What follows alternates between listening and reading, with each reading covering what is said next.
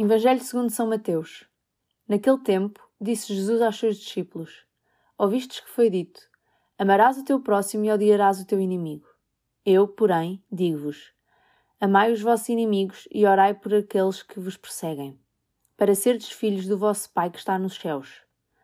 Pois ele faz nascer o sol sobre bons e maus e chover sobre justos e injustos. Se amardes aqueles que vos amam, que recompensa tereis? Não fazem a mesma coisa aos publicanos?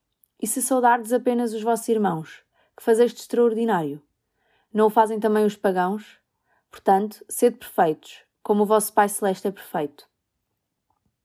Ao dizer, Amai os vossos inimigos, fazei o bem aos que vos odeiam e rezai pelos que vos perseguem e caluniam, Jesus faz-te uma grande proposta. Aproximar os inimigos e amá-los não é, de facto, uma tarefa fácil.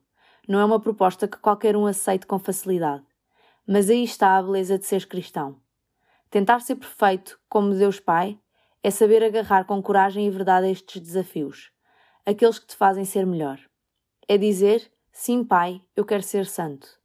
Não te esqueças que, com fé, és capaz de transformar o mundo. Aproveita ainda a proposta que temos para o dia de hoje.